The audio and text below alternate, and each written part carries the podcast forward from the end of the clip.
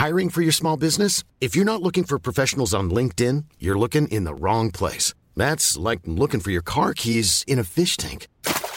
LinkedIn helps you hire professionals you can't find anywhere else, even those who aren't actively searching for a new job but might be open to the perfect role. In a given month, over 70% of LinkedIn users don't even visit other leading job sites. So start looking in the right place. With LinkedIn, you can hire professionals like a professional. Post your free job on linkedin.com slash people today.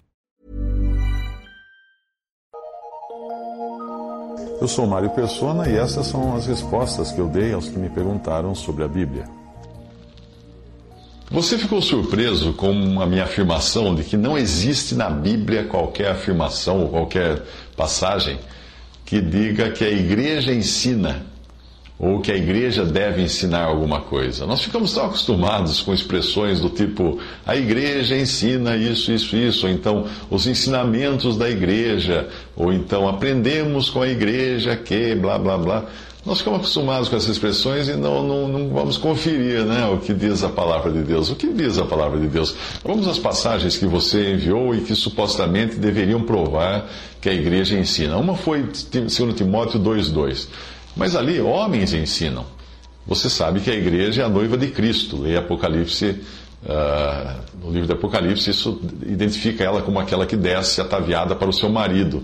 E também ela é apresentada em tipo como noiva, uh, em Eva, Rebeca e outras mulheres do Antigo Testamento. Até mesmo na parábola das dez virgens, nós vemos o caráter da igreja como uma mulher em relação ao seu noivo. E, ah, se bem que ali não é especificamente a igreja, mas é também uma figura, um tipo. E a falsa igreja, em Apocalipse 18, é também apresentada como uma mulher, só que uma prostituta, pois ela se vendeu uh, para os reis da terra. Onde eu quero chegar com isso? Que 1 Timóteo, capítulo 2, versículos 11 ao 14, traz uma ordem dada pela palavra de Deus para que a mulher não ensine. Ali está muito claro. E as coisas espirituais devem ser ensinadas por homens e todo bom católico sabe disso. Você, você sendo católico e por, por isso nem, nem, nem são ordenadas mulheres né, dentro do, do catolicismo romano. Se você ler novamente o que eu escrevi naquela outra resposta, eh, eu disse que a igreja não ensina, isso está dentro do seu caráter de noiva, em submissão ao marido que é Cristo. Na doutrina dos apóstolos, são os homens individualmente que ensinam. Em Atos 2,42, eles perseveravam, os cristãos todos perseveravam na doutrina dos apóstolos, não da igreja. A outra passagem que você passou foi 2 Tessalonicenses 2,13, mas eu creio que você quis ali que eu olhasse para o versículo 14, uh, ah, mas ali fala dos apóstolos e não da igreja. 2 Tessalonicenses 2,15, mais uma vez, é dos apóstolos que está falando, não é da igreja.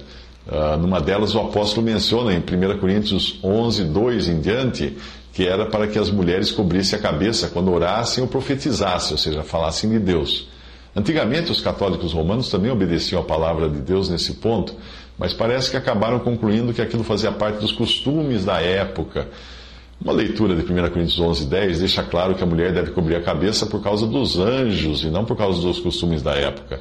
Os anjos continuam anjos e para eles não existem modas nem costumes.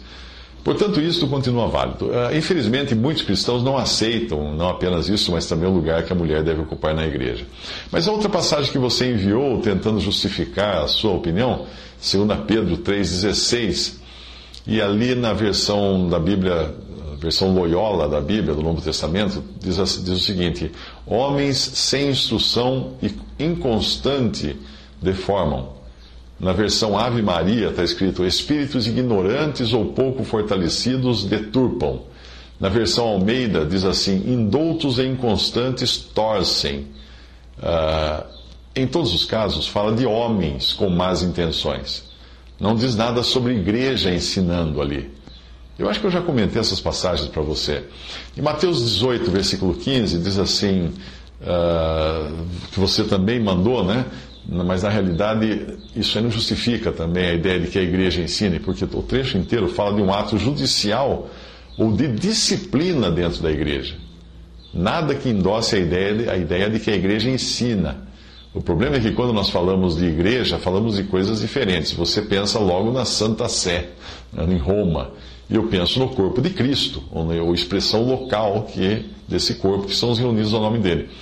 Eu sugiro que comece a pesquisar o que é igreja, segundo os moldes bíblicos, antes de tirar suas conclusões erradas, como você tem tirado.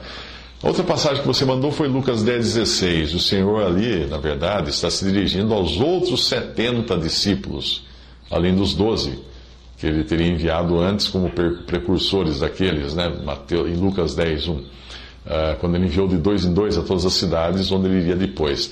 E no final, em Lucas 22, de 35 a 36, depois da completa rejeição da parte do povo, ele mostra que estariam, a partir de então, sendo enviados, mas num outro caráter.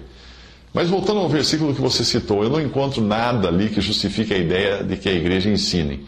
Aqueles 70 eram judeus enviados aos judeus e a igreja não tinha nem sido formada ainda, porque isso só aconteceu no dia de Pentecostes, em Atos 2. Eh, enfim, eu olhei todos os versículos que você citou. Será que eu, que eu escrevi estaria errado? Paulo era um homem que podia andar com boa consciência. Atos 23 uh, diz isso porque ele não tinha compromisso com homem algum, como fala em Atos 1.1, e nem com os outros apóstolos, como fala em, aliás, em Gálatas 1.1, e nem com outros apóstolos, como fala em Gálatas 1.17. Quando o Senhor falava com Paulo, ele escutava e ele obedecia. E esse é o espírito que nós devemos ter também. Seja sincero, você. Ah, leia tudo que eu passei e mandei para você, sem preconceitos, julgue pela palavra de Deus. E não, não, não volte a responder com aquela desculpa de que o clero é o seu cérebro, né? E que não precisa mais inventar a roda. Que se eles já pensaram no assunto, por que você deveria pensar? Esse é o seu argumento. Totalmente pobre esse argumento. Você é um ser humano que terá que dar contas a Deus e não aos padres quando você sair desse mundo. E de nada adianta você querer transferir a responsabilidade de algum ensino errôneo para os padres, para os papas, para a doutrina da igreja que você segue. Você é responsável diante de Deus. É melhor você cortar esse cordão umbilical e pensar como homem, como indivíduo diante de Deus, e não querer ficar pendurado como se a responsabilidade de desobedecer não fosse sua. É sua sim.